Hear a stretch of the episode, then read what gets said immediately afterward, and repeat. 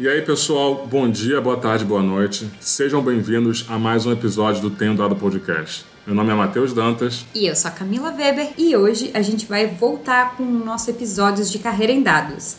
O tema de hoje, a vida de uma pessoa na lista de dados. E para esse episódio, a gente trouxe uma convidada muito especial que eu adoraria que ela se apresentasse aqui pra gente, Júlia Luz. Olá pessoal, bom, sou a Júlia, tenho aí três anos de analista de dados, é, atualmente também estudo análise de dados e espero aí contribuir com o podcast com a Matheus e com a Camila, que além de ser grandes amigos, também trabalhei com eles e foi realmente um dos melhores momentos aí da minha vida cara, profissional aí. Aí. Olha aí. Muito bom, muito bom ter amigos novamente aqui com a gente. Novamente a, a família de alguns tempos atrás, né? exato, exato. Saudades. Demais. Mas é isso aí, vamos entrar pro episódio? Vamos. Antes de entrar no episódio, não esqueçam, quem está ouvindo a gente, que gostar dos nossos episódios, assina o nosso canal na plataforma de áudio que você escuta a gente, Spotify. A gente agora está com um canal no YouTube também. Então, se você não tiver nenhuma dessas plataformas, pode acessar o YouTube procurar pelo nosso Tenho Dado Podcast, que os episódios também vão estar disponíveis lá. E avaliem a gente também, que isso ajuda muito a gente. Compartilha com seus amiguinhos. E é isso aí. É isso. Bora começar o episódio.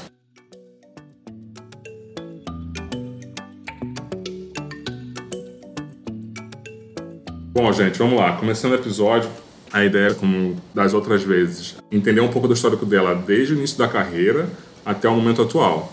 Então, Julia, conta aí, como é que foi o seu início na, na carreira de analista de dados? O que, que você estudou? Como é que você se preparou? Aonde você iniciou? Beleza. Bom, sempre que alguém me pergunta, né, há quanto tempo você tem de analista de dados, como você começou, eu sempre fico muito em dúvida é, se eu cito minha experiência como analista financeiro ou não. Porque na minha cabeça, assim, isso é, foi realmente uma análise de dados também que eu fiz por muito tempo mas foi muito voltado para dados financeiros, rentabilidade, é, diferença do orçado e do real entre os produtos. Então eu fazia tipo uma análise de dados, eu investigava o que estava acontecendo, o porquê que foi maior ou menor que o orçado. Então para mim também foi um, assim uma carreira assim de análise de dados, né? Mas às vezes eu acabo nem falando, né? Porque senão as pessoas dizem, ah, mas isso você não mexeu com Python, não mexeu com R, então, enfim, eu acabo não, não entrando muito nesse detalhe. Mas assim, a minha carreira falando da minha visão, realmente começou ali realmente como analista financeiro, né? Então eu fazia muita análise de dados, mas eu utilizava é, Excel e VBA, né? Então era muita programação ali no Excel. Então eu já gostava desde lá a fazer realmente programação, tentar automatizar os relatórios, é, tentar entender o que estava acontecendo por trás de um número. É, então trazia os insights para os diretores, em PowerPoint, em Excel, relatório. Então, era uma coisa que eu sempre gostei de fazer, né? Então, eu fiquei ali, um, acho que foi cinco anos como analista financeira. Assim, a minha mudança para carreira, eu lembro, assim, vagamente o que aconteceu. Porque eu estava conversando com um colega de trabalho, né? Um grande amigo meu. E eu falei, poxa, eu tô sentindo falta de aprender alguma coisa nova, assim, sabe? Sou formada em administração de empresas. Depois eu fiz uma pós em finanças, né? Então, depois desse tempo, assim, eu fiquei parado, assim, em termos de estudo, né? Então eu falei, nossa, não sei, não tô estudando nada, né? Sei lá, o que eu faço, né? E eu lembro que ele comentou, ah, é, já ouviu falar das Paileiris? Aí eu, quem? O que, que é isso, né? É um nossa, grupo? Não. É um remédio? O que, que é isso? Um creme de passar no cabelo? E ele, não, é um grupo de mulheres que elas se reúnem ali para aprender Python juntos, tá? Pô, acho que você podia tentar, né? E eu lembro que, assim, no mesmo dia eu comecei a procurar sobre elas, assim, Facebook, é, Instagram. Acho que na época foi mais Facebook, né, que tava é, estourado. Isso foi em 2019, ele, é, do começo de 2019. E aí eu comecei a entrar no Facebook e ver que tava rolando um. ia rolar um próximo workshop, né? De, acho que era NLP na época. E eu falei, bom, não sei o que é isso, é mas. Eu vou, só que só vou, né? Porque é de graça, enfim. Aí eu falei, não, vamos lá. Aí eu consegui por sorte me inscrever, porque na época, eu não, não sei hoje por conta da, do Covid como que tá sendo, mas na época tinha muito workshop, né? Então, presencial. E, e, a galera se inscrevia muito rápido e acabava muito rápido. Eu, por sorte, consegui me inscrever nesse dia de NLP e fui pro, pro workshop. E assim, nos primeiros minutos que eu entrei realmente ali naquela sala de aula, com um monte de mulher, assim, né? Tipo, ensinando, outras se ajudando. Eu me apaixonei muito pelo movimento, assim, pela energia, assim, né? Você, caramba, que legal, né? Eu nunca tinha visto isso, assim, pra mim era tudo muito novo, né? Então, eu, na hora que eu comecei, assim, ver isso, eu já comecei, nossa, isso, eu quero estar tá aqui de novo, eu quero sentir isso de novo, né? Então, é, eu, foi super bacana, mesmo não tendo mexido em nada com Python na minha vida, elas super ensinaram, assim, poxa, desde abrir um Jupyter Notebook até instalar algumas bibliotecas, assim, para quem nunca tinha visto, eu achei super bacana e super completo o jeito que elas explicaram, porque para a primeira uhum. vez que eu tava mexendo com aquilo, né? Uhum. Então foi super legal é, o ambiente, né? Então você via uma, as, as próprias alunas se ajudando, não era nem professor aluno, era todo mundo se ajudando. Tinha pessoas que tinham conhecimentos mais avançados, pessoas que estavam ali meio no início, então todo mundo se ajudava. Até o momento ali do café, de você conversar com elas, né? Então era eu simplesmente assim me apaixonei assim pelo movimento. Deixa eu fazer um comentário. Eu achei interessante ó, o que você descreveu agora, porque primeiro você colocou um ponto que é bem relevante sobre o que, que é o análise de dados, né? Que você, na sua perspectiva, você já faz análise de dados uhum. mesmo antes de ter o título oficial. Sim. Cara, para mim é um fato. Você fazia análise de dados. Uhum. Usando Excel ou não, era Sim. uma análise de dados. Sim. Exato. Então, é, a, o, o, que muda é a ferramenta que você utilizava. Né? Você focava mais no Excel, uhum. que para a grande maioria das empresas ainda é uma grande fonte de análise Sim. de dados, né? Sim. E você hoje em dia mudou o seu ferramental, expandiu, né, um pouco mais uhum. opções e agora você tem outras outras ferramentas que podem te possibilitar é, realizar essa função. E a segunda coisa que eu achei bem legal é a questão da importância desses grupos que existem de PyLadies e Python e todos esses grupos que dão oportunidade para que pessoas dão treinamentos e oportunidades para que pessoas possam iniciar na área, né? Exato, um ambiente que elas se sintam confortáveis Exato. e livres para aprender. Sim. É, esse era o principal objetivo delas, né?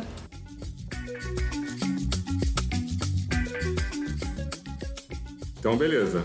É, você falou da sua carreira inicial da PyLadies, e aí na sequência, como é que foi? Você ter recebido alguma oportunidade? Você aplicou para alguma, alguma vaga? Então, aí é que tem um, um, pouquinho mais de história depois disso, né? Então, ah, até só, só pegando, pegando o gancho que você comentou de Excel, que até lembrei uma frase de um professor que eu. Acho que foi um vídeo que eu assisti quando eu estava estudando Power BI eu achei bem interessante que ele falou sobre a questão de ferramenta, né? Então, a gente às vezes fala, não, o Excel não é a gente não utiliza Excel, né? Esse tipo de coisa. Mas uma coisa que ele falou que eu acho bacana é, não existe a ferramenta certa, existe a ferramenta certa para o seu problema. Se você resolve o problema do cliente Exato. com Excel, ou com Word, ou com que seja, né? Então, acho que isso é uma das coisas que é, muitas pessoas que normalmente estão começando a carreira falam, ah, mas eu estudo isso, aquilo. A gente pode até entrar em mais detalhe depois, mas para mim, o que, que importa é realmente a ferramenta, ela vai resolver, se resolve o seu problema, é, é, é o que importa. É, então, assim, depois que eu saí desse workshop, né, do NLP, eu comecei a ficar a louca do Parlês, assim, comecei a seguir elas, assim, tentar participar de vários workshops junto com elas, porque como eu comentei, acabava muito rápido, né, então elas pareciam um show, assim, sem brincadeira, olha, a gente vai abrir tal data, tal horário, os ingressos pro próximo workshop, eu ficava, assim, já ali no, atualizando a página, na hora que atualizar a página, eu já, ah, consegui, próximo workshop, eu participar, tal, então...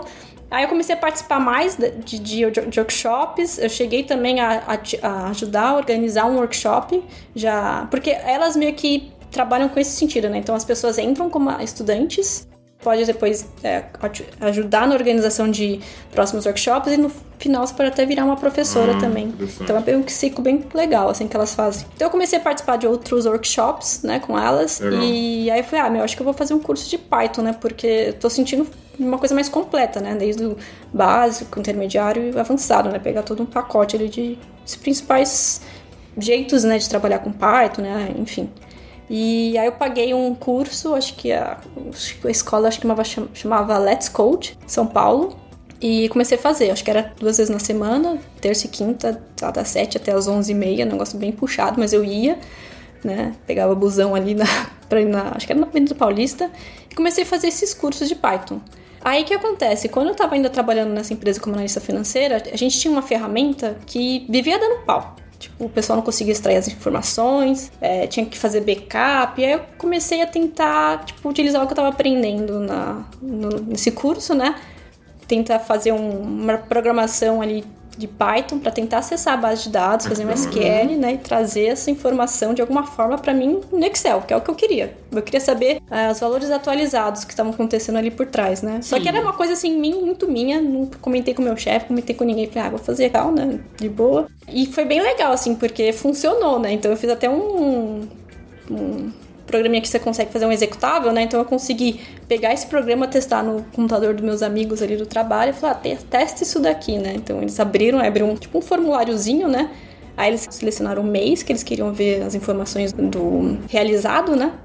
Que era financeiro, né? Tinham realizado e o orçado.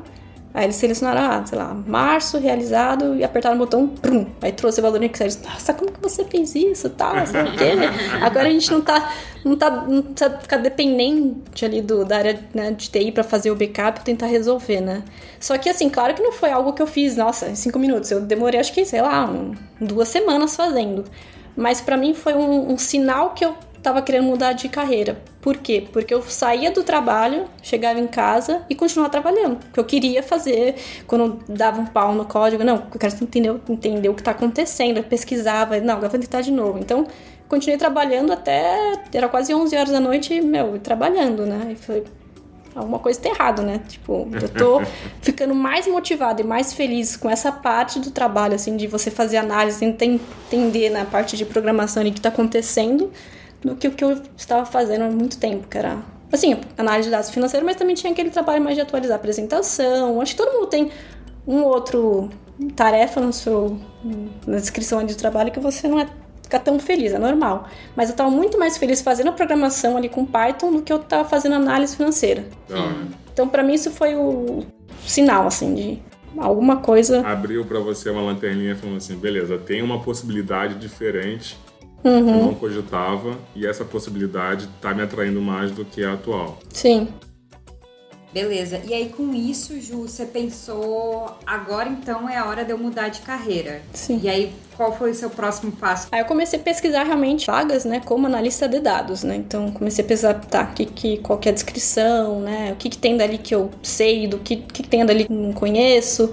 Então eu comecei a ver as vagas é, e eu vi, bom, das descrições aqui tem bastante coisa que eu sei, que eu faço análise de dados, eu conheço ali de lógica, né? Tem um pouco ali de estatística, também não era da mais avançada, mas é bem a básica, né? Uhum. Python, que eu posso falar que eu tenho agora, porque eu estudei, fiz o curso e, inclusive, até tenho um mini projeto ali pessoal, né, pra, pra comentar numa possível entrevista. Não. Então eu comecei a aplicar pra, pra vaga, assim. Só que, assim, é, isso é fato. Recebi muito não, né? Ou empresas nem ligavam, davam feedback, né? E foi quando eu é, vi a vaga, acho que no Zap, me candidatei e recebi um, o case, né? Poder ou não passar para a próxima etapa. Isso foi para mim a primeira vez que eu vi um case, né? Eu nem sabia o que, que era isso. Um case? Como assim? Não é só me chamar, conversar, tomar um café e pronto, né? Assim. Então eu, eu fiz o case da, do Zap. Eu lembro que assim, passei também noite, assim, virando a noite para fazer o case, porque uma coisa que eu sempre coloquei na minha cabeça é: se alguma empresa me chamar, né, para uma próxima etapa, seja um case, alguma coisa, eu vou dar o meu melhor, assim, se eles não me passarem, é porque não era para ser. Ah, sim. Né? Isso acontece. Às vezes tem uma pessoa que né, o perfil faz mais sentido para eles no momento, mas eu não queria tentar resolver o case de assim, ah, de qualquer jeito e depois não passar e era realmente minha culpa, né? Porque eu não fiz é, realmente não me entreguei para aquele case. Então eu lembro que eu virei à noite fazendo case lá, tá, pesquisando os códigos, o que poderia ser, todas as possibilidades, entreguei o case e aí fui chamada para a próxima etapa, né? Que aí seria mais a entrevista ali, né, de técnica e também acho que com o gestor, foi meio que no mesmo dia, se não me engano. Você lembra, você lembra o que tinha no case? Não precisa entrar em detalhes não, mas o que que ele, o que que ele pedia assim por alto? É... Nossa. É, eu tô perguntando porque de repente é bom pra galera que tá pensando o que, que eles podem, sabe? Tipo, o que, que, que vem num case de. O que, que é pedido? Normalmente é um base de dados e você tem que selecionar. Mas qual que é entregável? É uma análise? Normalmente é uma análise. Ah, tá, entendi. É porque para mim, como engenheiro de dados, o entregável geralmente é montar um pipeline, é algum código que eu vou entregar Uhum. com questionamento, com teste, etc. O foco é outro. E realmente tem essa curiosidade. O que, que vem num case na lista de dados? O que, que você entrega? É um PowerPoint com uma apresentação? É um monte de SQL com resultado de... uma- Sabe? É, eu acho que, se eu não me engano, era realmente um cenário, eles falaram, olha, isso é o que tem, tem essa base de dados e isso aconteceu isso. Qual que é o motivo disso estar acontecendo? né? Então a gente tinha que tentar resolver o que, que, é, que poderia ser as possíveis razões ali de, sei lá, as vendas terem caído, não estar recebendo mais lead, né? Então era meio que assim, a gente tinha que tentar entender o que estava acontecendo e propor fazer uma análise de dados explicando se é possível resultado por que estava acontecendo isso. Ah, entendi. E você, você aplicou algum do seu conhecimento de Python? Você, usou, por exemplo, usou Python, usou alguma coisa específica para rodar essa análise? Sim, eu lembro que quando eu fiz, eu já estava usando o Jupyter Notebook ali, né? Então, primeiro eu fiz a, ah, aquelas primeiras etapas, né? Que a gente tem análise de dados, que é primeiro uma análise exploratória ali dos dados, né? Enfim, ver se tem missing values, né? Valores nulos, se tem valores duplicados. Então, você faz sempre aquela primeira etapa, assim, para conhecer os dados ali, né? Legal. né? Que está acontecendo. E depois comecei a, enfim, já tentar fazer uma análise de dados combinando as colunas, abrir por diferentes visões ali, né, por produto. Eu não lembro exatamente o que, que tinha nesse, nesse do Zap, mas era mais ou menos isso, assim. Primeira parte ali, análise de dados, fazer uma análise exploratória, tentar trazer alguns insights, olha, isso é o que você tem de, de vendas, isso é o que você tem de, de receita, né? Legal, e legal. uma conclusão. Então era um case completo, você tinha que... E aí, eu, se eu não me engano, a gente é, você tinha que enviar o, o, código, né? E também PowerPoint se você quisesse, né? Porque ficava muito ao seu, eu acho que ficava ao seu critério. Entendi, entendi. Não, mas é legal que dá uma ideia para quem está ouvindo a gente do que, que um, um case de exemplo, né? O que eles podem esperar quando eles estiverem na sua situação de que você teve há uns anos atrás, aplicando para uma vaga é, para tentar entrar na área. Sim. Vai variar muito de empresa para empresa. Ah. Vai uhum. mais assim o que quase sempre mandatório vai ter é, alguma coisa de SQL, hum.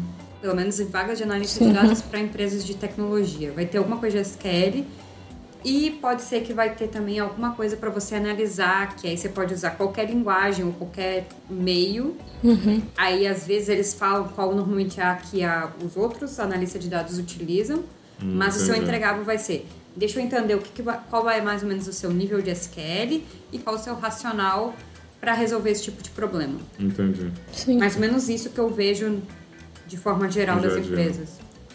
Boa, boa. Isso. É bom que tem. tem uma combinação de duas analistas de dados aqui para me dar aula.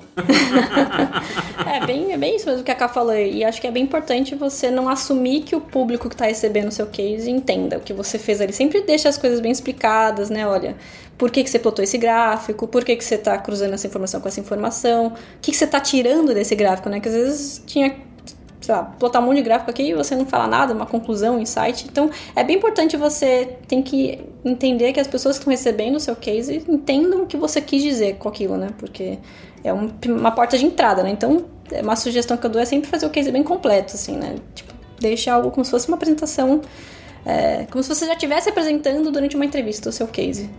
Legal, legal. E beleza, aí você fez o case e depois? Aí eu fui para marcar a entrevista presencial lá, né? Que seria, acho que um pouco ali a parte técnica, né? E depois a cogestão. É, só que, assim, eu, antes de, de ir para essa última etapa, né? Eu estudei muito sobre a empresa, sobre a Zap. Então eu li bastante, fui hum. fóruns, LinkedIn, escutei podcast. E até falo pra Madu isso, né? Porque antes de eu escutei o podcast da Madu e a voz da Madu é irreconhecível, né? Então você. Eu escutei o podcast assim, sobre o Zap e quando ela entrou na sala.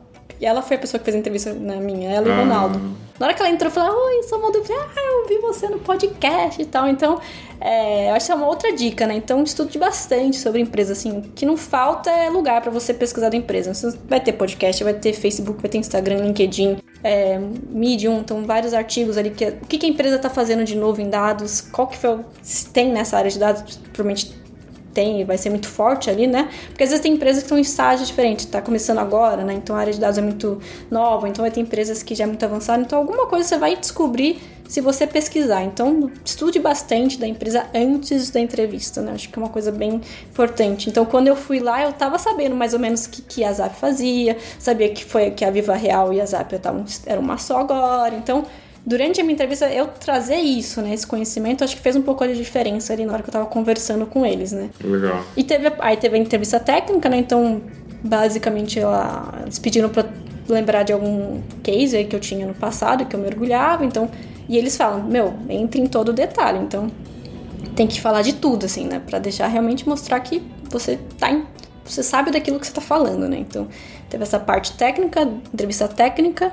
Com a gestão, acho que foi uma coisa mais, assim, mais pra entender jeito que eu trabalhava, né? Como se eu trabalhava, enfim, como eu me lidava com pressão, esse tipo de coisa assim. Acho que era mais para entender o perfil da pessoa, né? Então eu conversei também um pouco técnico, mas não foi tanto quanto na entrevista anterior. Foi mais assim da minha carreira, né? Como que foi a minha história, como até Entendi. aquele momento como que foi a minha, como era a minha carreira profissional.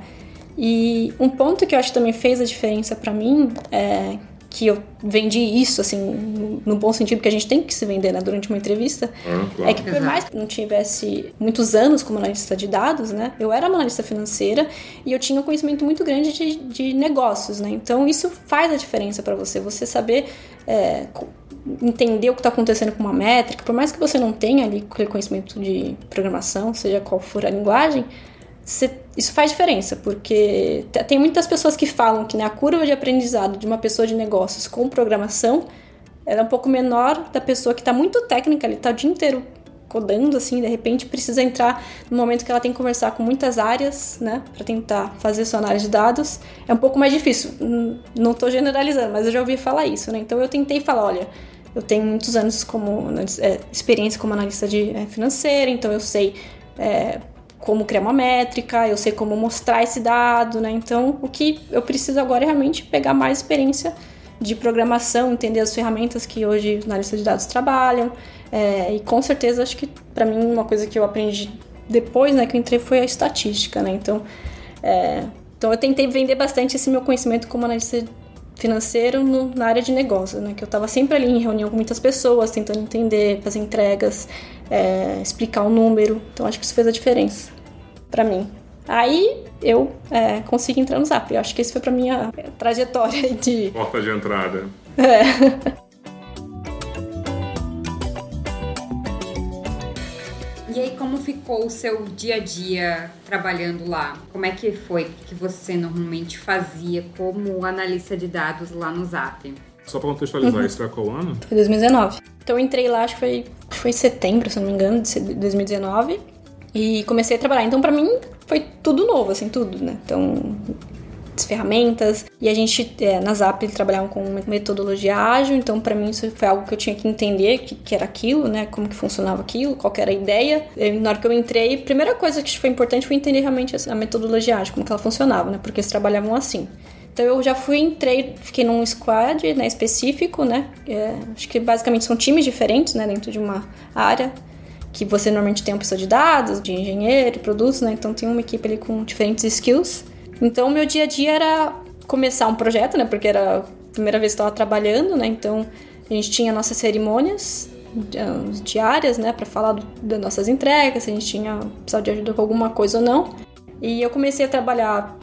Acho que a primeira tarefa minha, assim, foi mais. Eu não lembro exatamente qual foi a primeira, mas é, eu lembro que a curva de aprendizado foi realmente entender é, as ferramentas que eles trabalhavam na época. Então, era Python, era PySpark é, acho que Metabase também, né? Então comecei a fazer mais queries usando os SQL, né? Eu tinha um conhecimento bem básico de SQL, então eu comecei a precisar aprender um pouco mais, então usava muito SQL e acho que o importante era entender o que, que a, a, área queria, né, que eu entregasse, né? Porque para mim, às vezes quando você começa uma tarefa nova parece simples, né?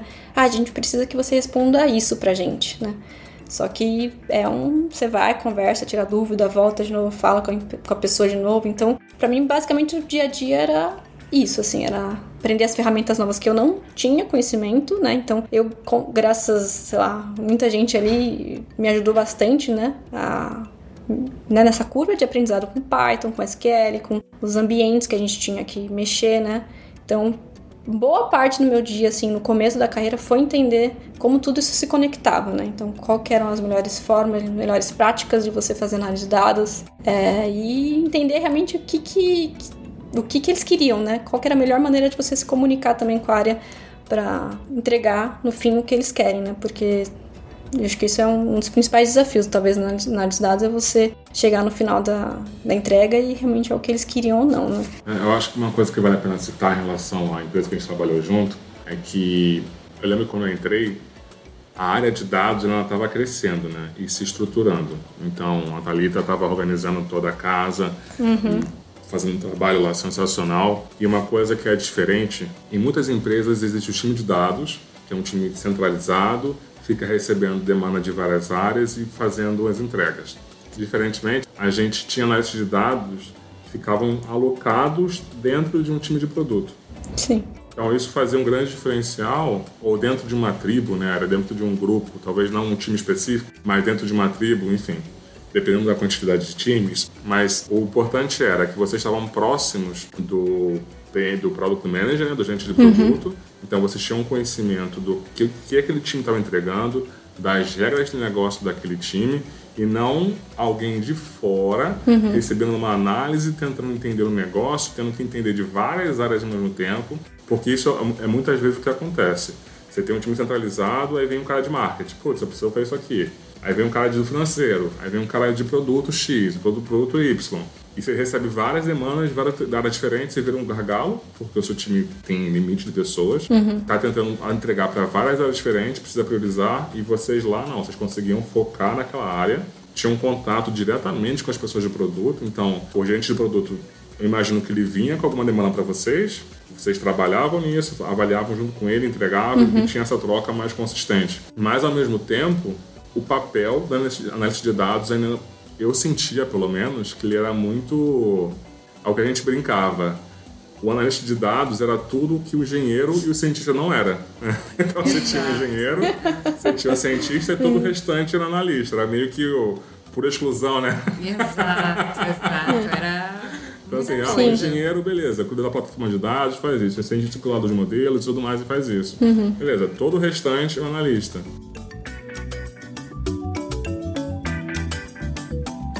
Então, como é que era para você lidar com esse dia a dia, tendo que suportar o gerente do produto, né? então todos, todos os pedidos de, de análise, talvez, eu não sei se você atendia um para um, ou seja, se era um time só, ou se você atendia múltiplos times? Na época eu atendia só um. Ah, beleza. Como é que era a sua relação com o time de produto? Você recebia demandas deles? Você participava da planning deles? Você uhum. era parte do time mesmo ou você era alguém extra ali que estava fazendo um suporte?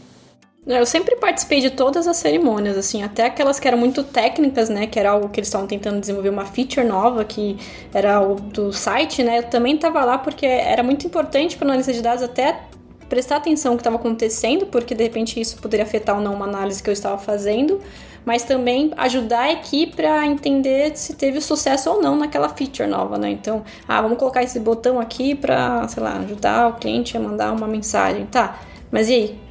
como que a gente vai saber se isso melhorou ou não? Aí entra realmente legal, o papel do analista legal. de dados, né? De, ah, deixa eu ver como que estava antes, né? Como, qual métrica que, que é influenciada, né? Por esse, esses dados que, que o cliente vai enviar, né? O que, que você espera que aconteça? Então, acho que isso é legal, assim, você está sempre por perto. Então, isso acontecia muito lá no Zap, tava sempre em todas as cerimônias, tentava ajudar, tirava muita dúvida também. Tinha reuniões que eu mais perguntava do que ajudava, né? Mas acho que faz parte também, porque eu tava aprendendo muita Exato. coisa. E é sempre, sim, quando você está em time diferente, o produto muda muita coisa. Então, é, você sempre vai ter dúvidas, né, do negócio ali, né, qual é o produto que eles estão trabalhando. Então, eu estava sempre próximo em todas as cerimônias para tentar ajudar ali com, tentar entender se teve sucesso ou não, né, numa, num produto novo, numa feature nova. E também durante as minhas plannings, né, que eu tinha com o produto, a pessoa sempre me passava, olha, isso aqui algo que eu queria, né, que você trabalhasse. Então, eu tinha muito espaço para questionar, né? Ah, mas por que essa aqui, né? Por que não essa? Porque a gente tinha o nosso backlog, tinha o to do, doing e o done, né? Então a gente trabalhava com essa visão, né? Então a gente estava sempre olhando ali no to, to do, né? Mas a gente, eu tinha espaço para questionar muita coisa. Ah, mas por que a gente vai trabalhar com essa e não com essa, né? Essa aqui me parece que vai ajudar mais a meta da empresa, né? A meta da empresa é aumentar, sei lá, X leads, né? Por que, que a gente não trabalha com essa? Então era bem assim, livre nessa discussão. Então eu conversava muito com o pessoal de produtos, mas a gente chegava ali no consenso e trabalhava numa análise de dados e aí eu começava, né? Então eu ficava muito no meu mundo a fazer análise de dados, mas sempre perguntando, né, para produtos: ah, é isso aqui que você esperava? Então é, isso é uma coisa até que eu percebo que a análise de dados ela demora bastante, né? Então não é uma coisa que você vai fazer em dois dias, dependendo né, da complexidade, é claro, né? Se, se você for fazer só uma query para trazer um número, talvez não demore tanto, mas uma análise de dados que envolve muita coisa, né? Tipo, que você precisa responder uma pergunta que ninguém nunca nunca respondeu, normalmente é algo que demora. Então você precisa entender todo o histórico, né? Tudo é, regra de negócio daquilo, por que, que eles querem saber essa informação, quem é que está envolvido né, nessa, nessa pergunta, né? Enfim. Então, uma coisa que eu também comento é que até falava muito com a Manu na época, que às vezes a sensação que você tinha é que você não estava entregando nada, porque você ficava. Porque você tinha a daily, né? Que é a reunião diária que a gente tem com a equipe, né? E tava todo mundo falando assim: ah, eu fiz isso, ah, eu fiz aquilo. E você assim, né? É, eu não fiz nada. porque você tá sempre ali, né? Naquela, às vezes você tá em, numa query, então às vezes você tá realmente trabalhando com os dados, mas você não tá vendo num, você não tá no final da entrega, né? Porque vamos supor que a entrega é uma pergunta. Você fala, por que que a gente... No meu caso, que eu lembro, tinha muitas perguntas... Por que que a gente estava trabalhando com essa métrica e não com essa, né? Então tinha uma investigação por trás, né? Então, para chegar nessa resposta demorava. Então, é algo que eu comecei a fazer era trazer pequenos insights, né? Então, olha, eu trouxe esse número aqui, não é o final, mas é algo que talvez a gente possa discutir, faz sentido. É algo que você espera, isso? Aí, a minha, eu comecei a me envolver também os engenheiros de dados, a pessoa ali, é, desenvolvedores, né? Porque chegou muitos momentos que eu acho que até a K vai lembrar que a gente viu coisas estranhas, né? Tipo na tabela, nossa, mas isso aqui tá estranho, né? Então, putz, aí a gente abria bug ali no GitHub. Exato. Nesse momento você chegou até a descobrir que tinha coisas erradas acontecendo por trás, assim, né? Então, pra mim era até legal, não no sentido, nossa, eu quero que tenha coisas erradas, mas para você ver até onde vai, né, a atuação de analista de dados, né? Não, não é uhum. simplesmente responder, mas você vê que tem coisas conectadas ali que não, não, tão, não estão certas, não estão sendo enviadas corretamente para a tabela. Então também tinha essa parte. Exato, tem esse trabalho de investigação ali no meio também, que às vezes leva um tempo até conseguir de fato achar um resultado, entender o que faz sentido ou não, para é. continuar a análise. Existe uma. Tem um, um dizer que fala que você está quando você trabalhar com dados, 80% do tempo que você gasta consertando o dado, né, dando aquele martelado no dado, e 20% com análise mesmo. Sim. Então, uma coisa que eu acho que é bem interessante citar também e mencionar que boa parte dos dados que vocês trabalhavam não era aquele dado lá já bonitinho, na tabela fato, na dimensão, ou com a tabela já agregada, contando. Era, muitas vezes, era o dado bruto, né? Exato. Aquele dado ainda acabou de chegar o evento do site ali e, é, e, e, esse ponto é bem interessante porque vem muita sujeira. Uhum. Então, quando você gera o primeiro número, você fala assim, putz, tá estranho. Foi o que você falou, tá estranho. Por que que tá estranho? Aí você envolve, tem esse trampo de vocês. E isso que é importante. Quando você participa do time, você tem um acesso direto ao engenheiro que está lá desenvolvendo uhum. a aplicação, o produto. Fala, cara, faz sentido isso? Ah, putz, o evento X devia estar sendo enviado nesse momento e não está, está sendo enviado em outro momento, ou, ou nem está sendo enviado. Exato. E aí, beleza, aí você já faz o trampo aí de abrir o bug lá, o cara uhum. conserta, vocês avaliam. Mas para chegar nisso, você gastou o maior tempo. Sim. Analisando o dado, tentando identificar o erro, e procurando e caçando, fazendo reuniões, conversando, envolvendo um monte de gente. Uhum. Faz parte da análise de dados, assim, fazer aquela análise exploratória, né? De dados que fazem sentido para para qualquer um é, ah, a gente não pode ter um valor de venda negativo, né? Como assim, isso não faz sentido. Isso é o mais básico, assim, mas vai ter coisas no meio do caminho que você acha que faz sentido, mas não faz, que é realmente através de uma conversa ali diária com o desenvolvedor, com o pessoal de produtos que você vai descobrir, né? Então não é simplesmente, ah, mas isso é só valores negativos. Não, tem muita coisas que você vai descobrir depois. Muita análise de dados, conversa, regras de negócio, e é realmente muito importante essa parte para análise de dados, né? Que a maioria das decisões ali na empresa estão sendo tomadas em cima de talvez possíveis dados Exato. errados, né? Exatamente, exatamente.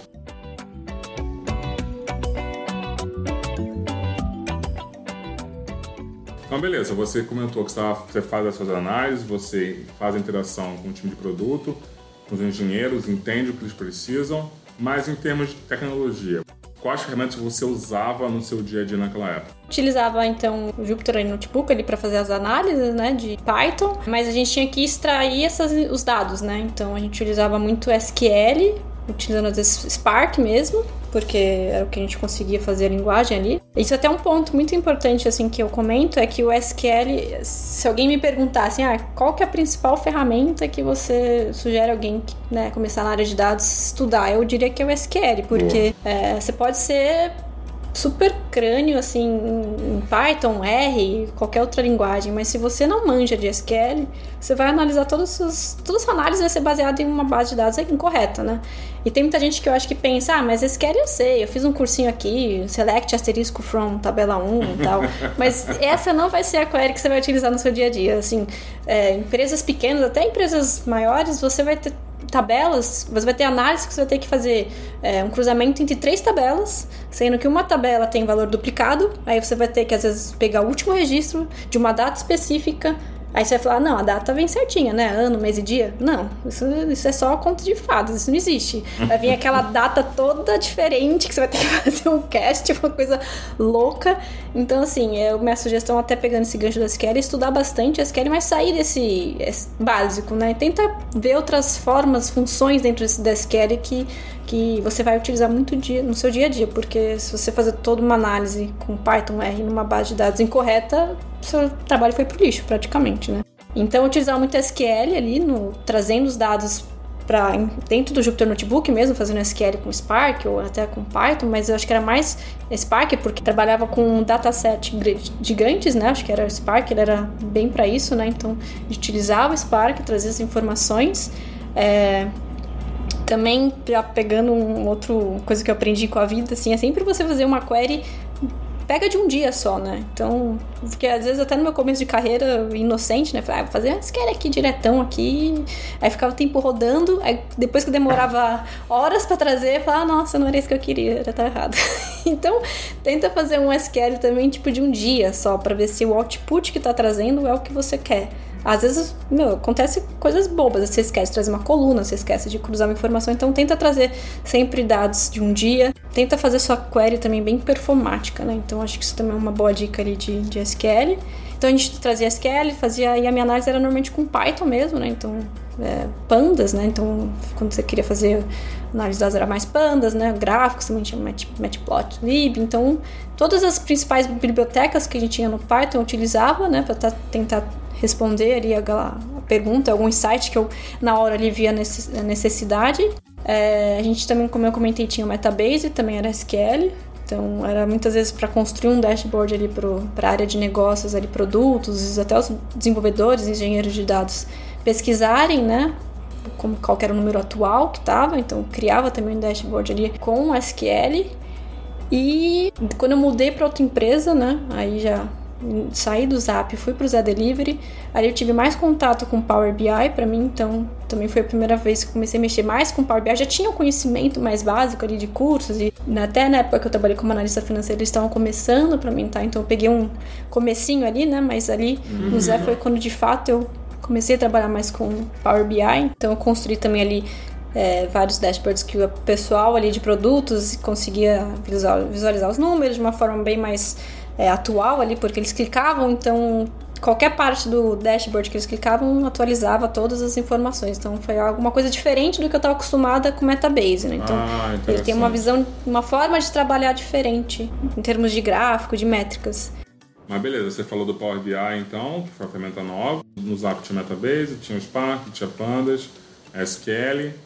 E no Delivery, além do Power BI, teve alguma coisa a mais? Eu acho que quando eu entrei no Zé, eles estavam é, mudando pro Metabase, mas antes disso tinha o Redash. Então eu também hum, aprendi tá. a mexer um pouco no Redash.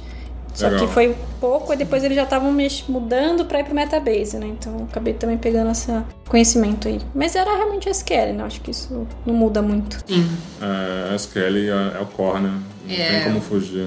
É, hoje em dia, acho que 90% das coisas que você faz ou vai envolver SQL ou é algo muito parecido com SQL. Por exemplo, quando você usa PySpark, você tem um PySpark SQL.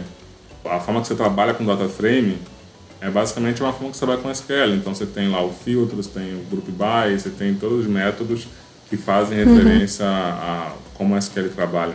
Mas é, esse ponto que você colocou também é bem relevante. Tipo, o pessoal que está ouvindo vale a pena aí refletir sobre na hora que se, ah, o que, que eu preciso estudar para virar isso? Então, bota no top já o SQL ali. Exato. é, sim. É. E uma que eu esqueci também é uma ferramenta, é, foi no Zap e no Zé foi o GitHub, né? Porque isso, ah, pra quem sim. tinha acabado de né, mudar de carreira, isso era algo que. Como, GitHub, como assim? Código Exato. vai pra nuvem? Que, que, nuvem? Onde fica essa nuvem? Então, foi uma coisa muito nova, assim, né? Pra quem não, parece até, nossa, isso é tão básico, né? Mas para quem nunca viu isso, é Exato. toda a estrutura, né? A lógica por trás era algo novo. Então eu comecei a mexer no Zap também e no Zen, né? no, no GitHub. O GitHub realmente não é uma coisa muito comum e é sempre um impacto. Várias pessoas quando estão começando essa área, eu hum. vejo sentindo essa às vezes essa trava, mas essa. Uhum. Quê? Como assim? Como mexe? Qual é a lógica? Porque é uma ferramenta uhum. de linha de comando, né? Você tem que aprender lá os comandos, é. como criar a branch, como salvar o código, uhum. como fazer o push, commit, pull. É, ele exige um aprendizado ali inicial e claro que tem um nível inicial ali que você faz um faz um clone, enfim, tudo mais. Aí você entender, ah, eu estou fazendo um git fetch. O que é o git fetch? O que está fazendo aqui por trás? O que está acontecendo? São coisas assim que uhum. parecem triviais, como você disse, triviais para quem trabalha com engenharia de software, mas uhum. a área de dados, muitas pessoas que começam, como a Júlia, vieram de outra área, que não uhum. background de software, e começam a aprender coisas que para alguns são básicos do dia a dia e para ela que está começando, o básico do dia a dia deles é outro, é fazer análise de dados, não fazer o GitHub. Uhum. Um é bom ponto também, Sim. acho que é relevante para quem está tá começando levar em consideração esses pontos. O pessoal está usando muito também para fazer portfólio, né? Eu vejo muita gente usando o GitHub para fazer portfólio. Para tipo, ah, Sim. esses aqui são os projetinhos que eu tive. E aí já é uma Isso. forma de começar a praticar, né? Sim. É. É, essa é uma boa dica, inclusive, né? De você utilizar o GitHub, né? Então, se você ainda não tem experiência com análise de dados, começa fazendo algumas análises de dados, pega uns dados ali do Kaggle ou, enfim, outra fonte de dados começa a praticar o GitHub e já até deixa o seu portfólio ali para vender. Exato. Você e é pratica, é graça, né? aprende e ainda consiga. É. Então, acho que é uma boa dica também.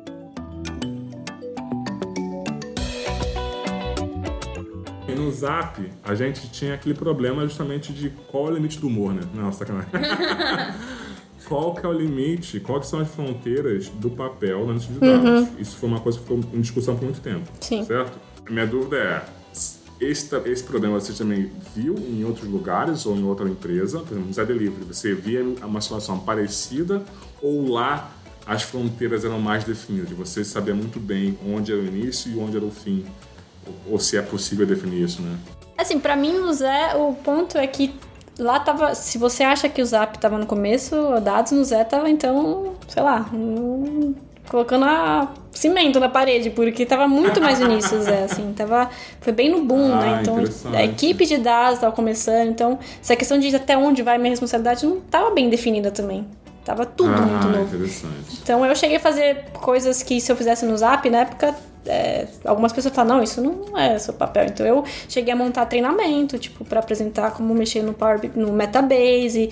E, tinha ah, até, lembro, ter uma discussão que, eu, se não me engano, foi no Zap, assim, na questão de ferramentas, né? Ah, isso aí quem tem que fazer o treinamento não é os analistas de dados, são pessoal de engenheiro, lembra? Eu lembro, eu lembro uma coisa aqui, tá? É, eu lembro de alguma coisa. Eu nem fez, tô brincando.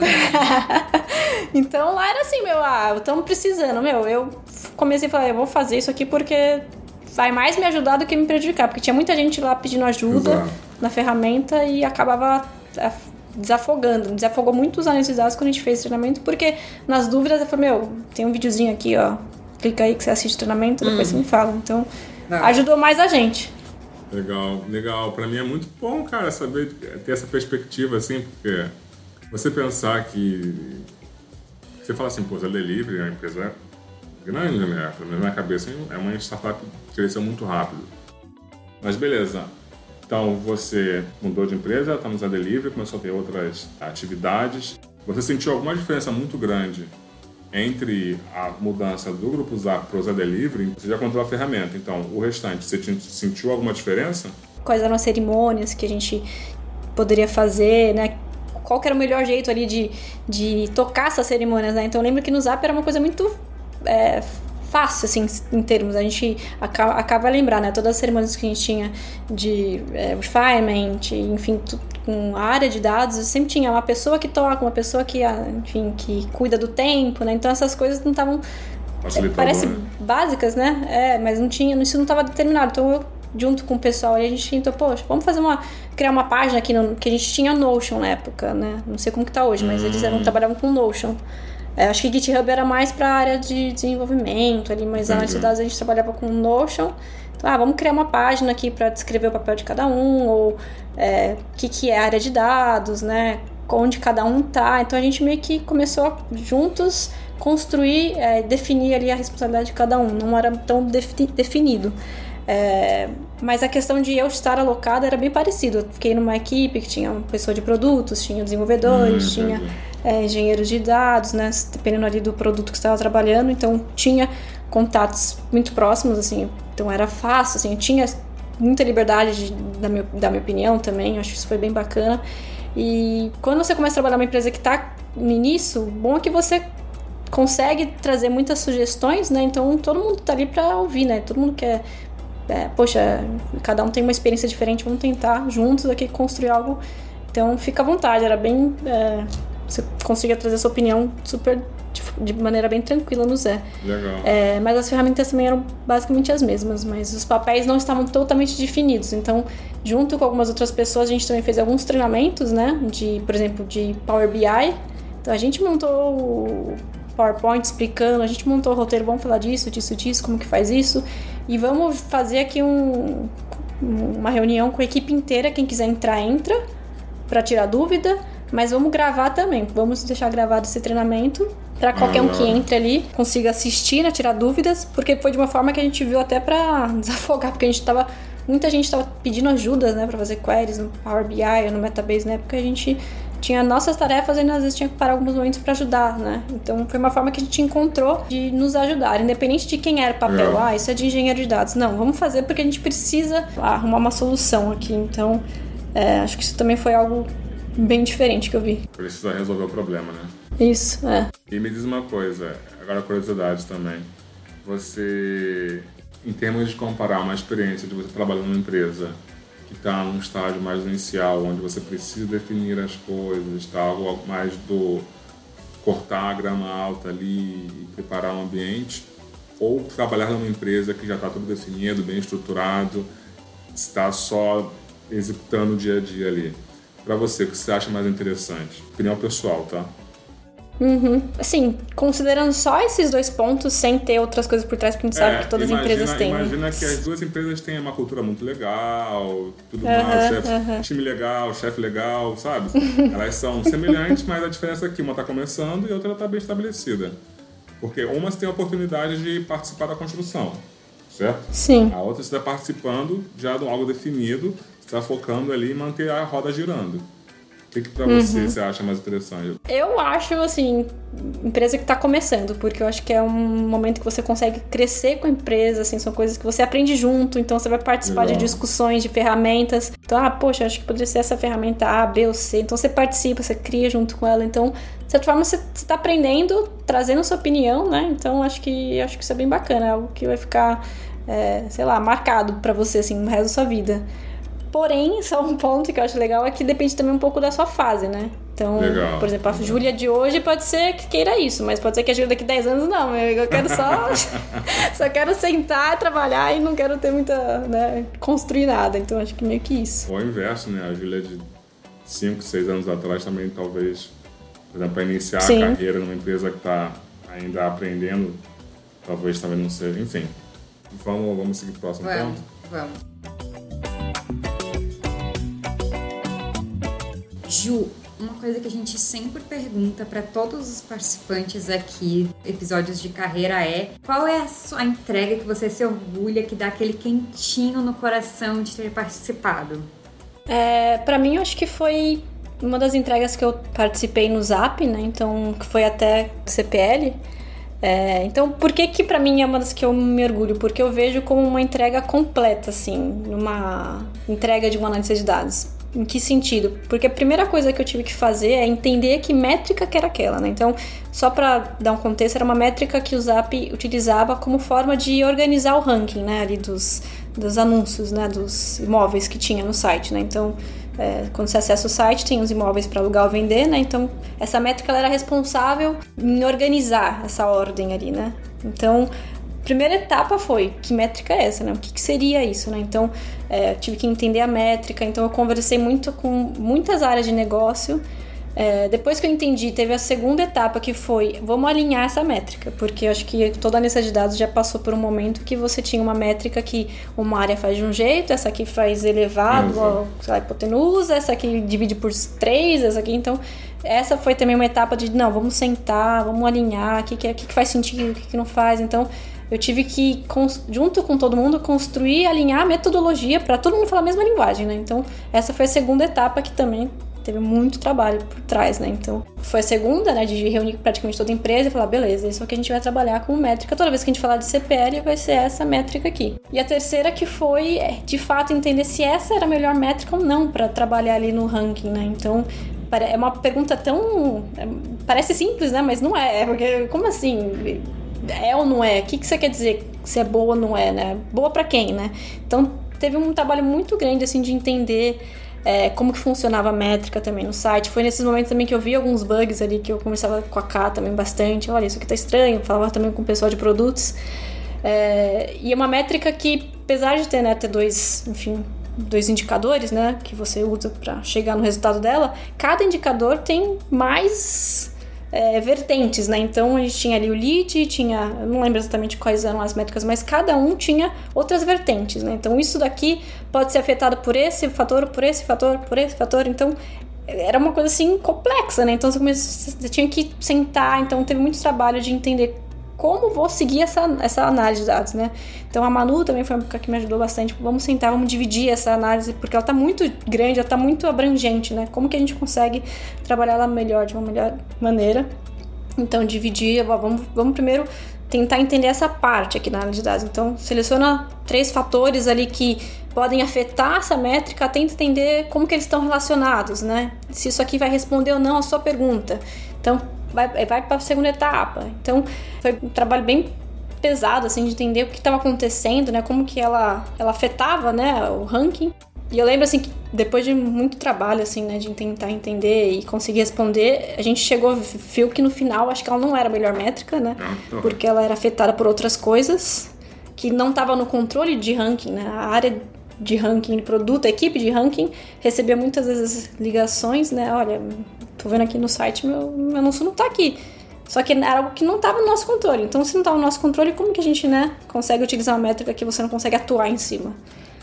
Também para mim é uma entrega legal porque ela fecha com dois pontos, né? Um ponto foi a apresentação da, dos insights dela, né, dessa análise para a equipe, né, que a gente tinha naquele Tech Talk, que era quando você juntava a equipe inteira para falar de uma entrega sua, que eu acho isso legal também.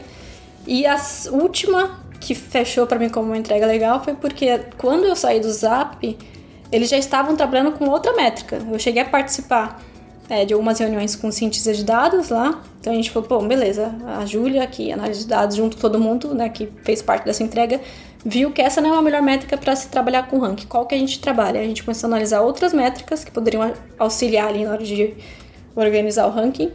E eles já estavam começando a desenvolver isso, que era, acho que era uma outra enfim, outros dados que estão utilizando.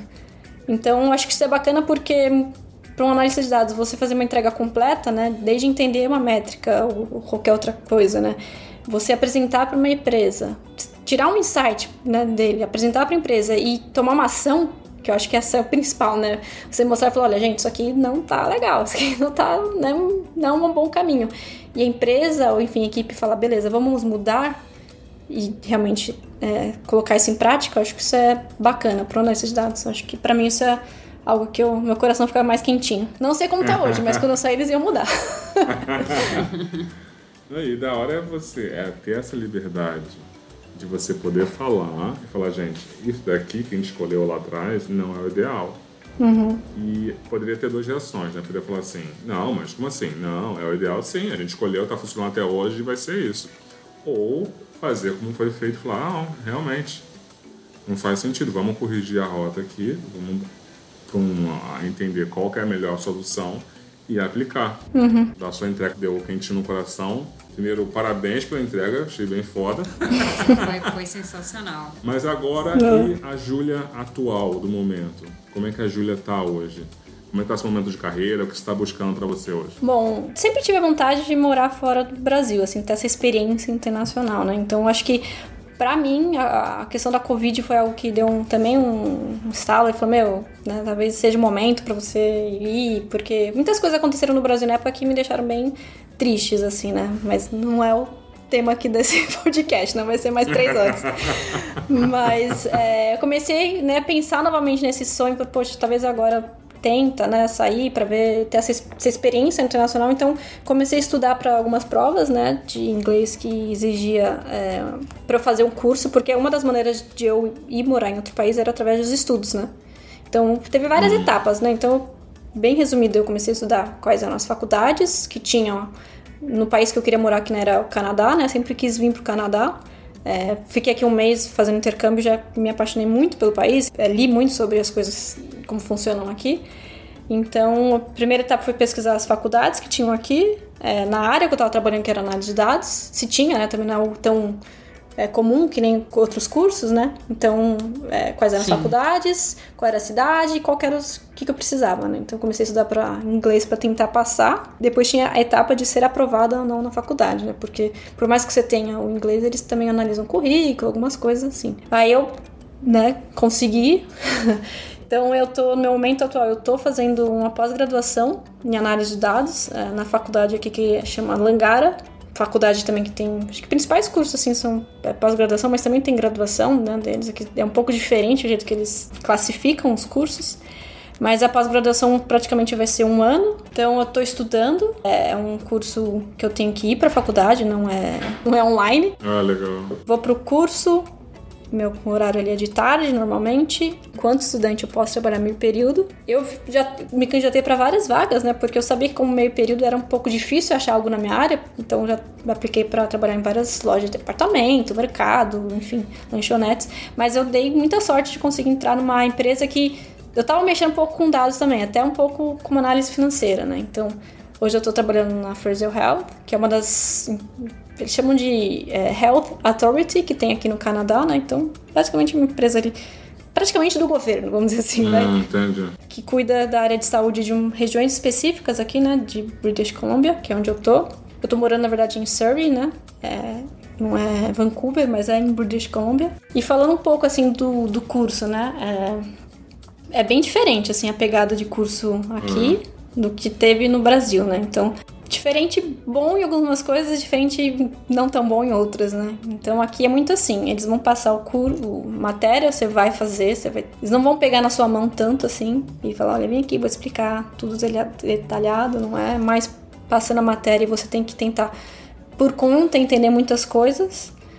E é muito trabalho, assim, é muito assignment, é muito projeto, é muita. É, são provas, exames finais, apresentações que você tem que fazer todo o projeto é, depois apresentar para a classe inteira. Então, tem a barreira também do inglês, né? Que, pô, né, tipo, para mim foi algo que, apesar de ter meu inglês ali intermediário, né? É diferente, né? Quando você de fato está tendo que falar, sim, apresentar sim. alguma coisa. Então, basicamente, esse é o meu momento atual, estudando análise de dados e o cargo é Business Analyst, mas é bem parecido com o que eu fazia ali como análise financeira. Entendi. Entendi.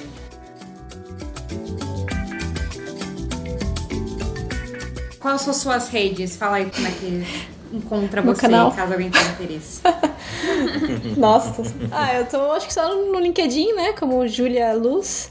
É, enfim, se vocês estiverem ouvindo, queira conectar, mandar alguma pergunta, só pelo menos sim mandar uma mensagem falando, olha, escutei você no podcast ali, tenho dados, pelo menos para eu reconhecer, né? Pra, acho que é, seria bacana, mas fiquem à vontade para conectar, tirar dúvidas, tô aí pra isso. É, eu vou aproveitar e vou dizer o mesmo, assim, tem uma galera que adiciona a gente no, no LinkedIn.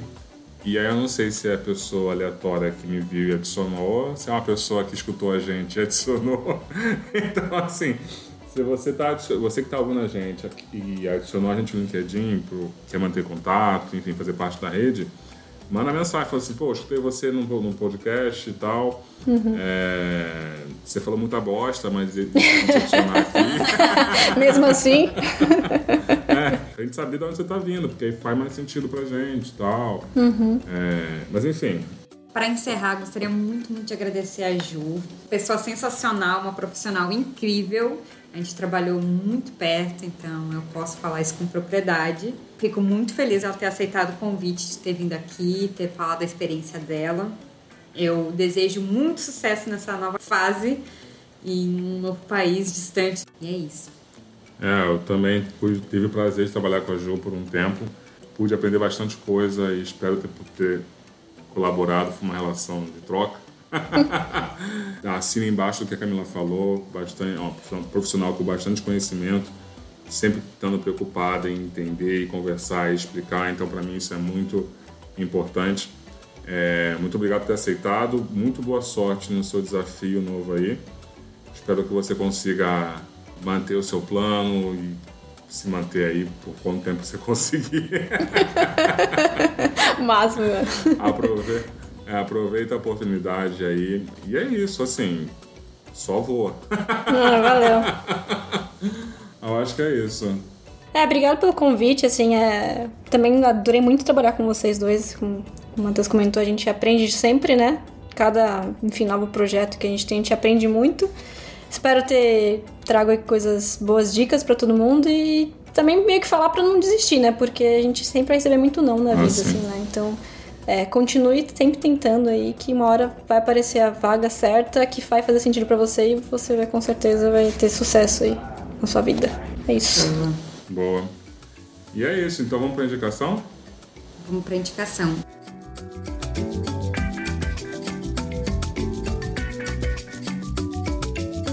Então, beleza, gente. É, vamos para indicação então. Júlia, você tem alguma coisa para indicar pra gente? Bom, assim como eu comentei, eu estou estudando, né? Então minha vida de assistir série ou ler livros está um pouco limitada, né? Então, é, a série que eu assisti recentemente pra mim foi muito da hora, assim, que eu... Sabe quando você tá assistindo uma série e você quer assistir o próximo episódio? Foi Severance, que eu não sei se vocês assistiram ou não, mas acho que é da Apple TV.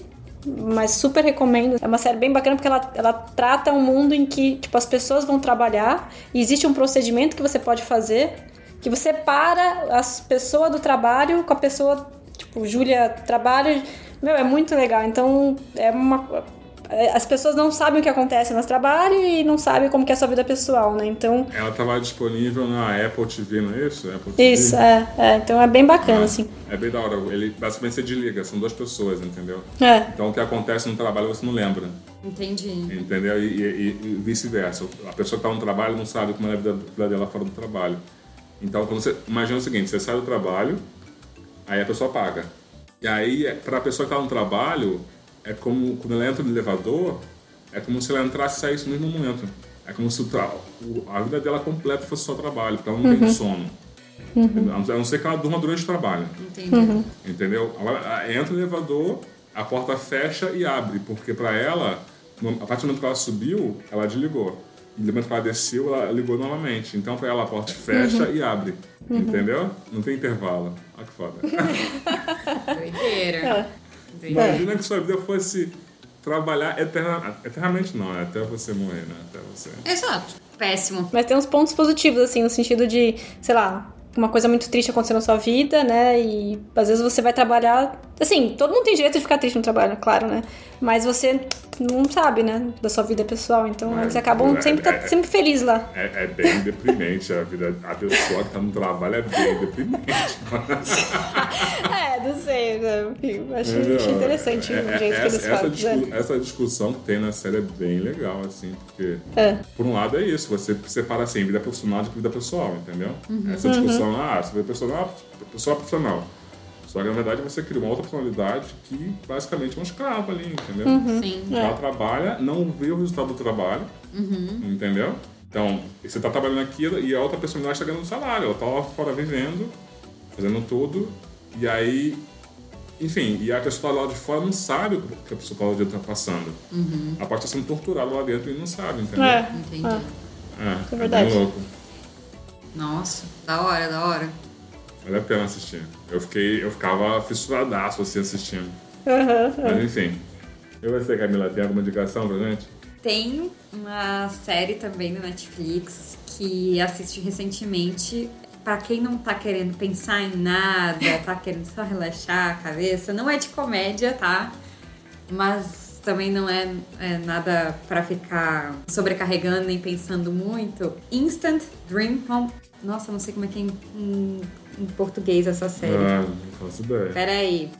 Reformas inacreditáveis. Pronto, consegui. Ah, Achei o nome em português. tem, É... a- tem também o Isso é um Bolo, já viu esse? Ah, você já até indicou. É verdade, né? Eu até comecei a assistir porque você É sensacional. É... Então a série que eu super indico é Instant Dream Home. Em português ela tá como Reformas Inacreditáveis. Então, é aqueles reality show que reforma toda a casa das pessoas. E aí, enfim, é sobre isso. O, essa série, eles fazem isso em 12 horas. Então, gosto. Pra não pensar em nada, maravilha. Só da play. Exato. E, Matheus, você tem alguma indicação? Eu tenho. É, Eu vou indicar três filmes que eu assisti recentemente. O primeiro deles é Black Adam, um Adão Negro, com The Rock. Vale muito a pena, tá disponível no YouTube, pelo menos aqui na Alemanha, tá disponível no YouTube. Eu imagino que o Brasil também. Eu acho que sim, porque eu faço uma mutreta para eu entro no VPN no Brasil. Porque só explicar, tem, tem mais tretas aqui. Primeira coisa, aqui na Alemanha não pode baixar torrent. Se Exato. você baixar torrent, você é multado. Aqui também não.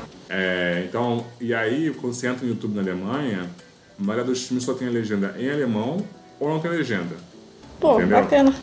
Alguns filmes dá, eu consigo entender inglês, eu consigo entender eles falando. Só que tem alguns filmes que ele existe aquele idioma fake que eles começam a falar do nada, aí eles estão com a legenda em alemão. Aí não tem como, porque inglês eu entendo, mas a, o idioma fake eu não entendo. aí a legenda em inglês é necessária. Então eu entro na VPN do Brasil, aí eu compro o filme na- no YouTube do Brasil e ele fica disponível, disponível na minha conta, entendeu? Então eu assisti Black Adam, pra quem não sabe, é um anti-herói da DC. Então ele é um vilão do Shazam, que ele se tornou um anti-herói. Tem um segundo filme, que é Nobody, Ninguém. Esse é um filme bem legal, assim, pra quem gosta de filme de porrada. É, ele é no estilo John Wick, sabe John Wick? Que é o, o Keanu Reeves batendo, matando todo mundo. Sim. Só que é um cara, é o ator que fez o Better Call Saul, Tô ligada. que é a Ah, série que derivou do Breaking Bad. Sim. É o cara que faz o advogado. Então ele é um cara que tem uma vida pacata, Uhum. normal. Até que um dia ele tenta assaltar a casa dele e ele não reage, tendo a oportunidade de reagir. Uhum. Então, assim, bem legal o filme. Não sei se foi bem conhecido, mas eu tinha visto o trailer e tinha ficado bem animado com ele. E vale a pena. Foi ali um, uma horinha e pouca, duas horas que vale a pena. E o terceiro filme é o Trembala. Esse sensacional. É um filme com o Brad Pitt, que é, são uns assassinos de aluguel, assim, sabe? Ele entra no trem, tem que pegar uma encomenda e acontece várias coisas no trem, entendeu? O filme, tu- olha, 90% do filme se passa dentro do trem. Bem interessante. São vários atores legais, assim. O Brad Pitt é a escola principal.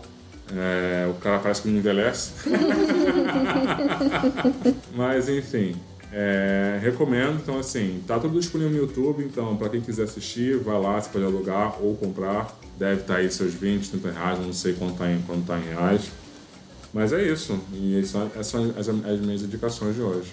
Boa. Eu ia indicar de novo o, o é, bolo, é, porque eu lembrei de um. Eu tava vendo no YouTube, se foi do YouTube, que eu lembrei, uma moça ela vai no banheiro assim, ela senta no vaso assim, aí vai pegar o papel higiênico, E é bom. aí. Mas é tudo montado, né? Ela pega o papel higiênico, aí ela. Opa, que estranho, é um bolo. Ela passa, ela passa a faca no papel higiênico, é bolo. Ela passa a faca no vaso, é bolo. Caramba. É tudo bolo, tá ligado? Então, Julia, obrigado novamente por todo esse tempo. Vamos fechar com a música da Camila? Então, pessoal, para encerrar hoje, eu escolhi uma música que tem relação com a Ju, porque ela mesma escolheu essa música para colocar numa playlist compartilhada que a gente tem para quando tinha sempre os happy hours. Então vamos hoje escutar Agora Só Falta Você na voz de Rita Lee.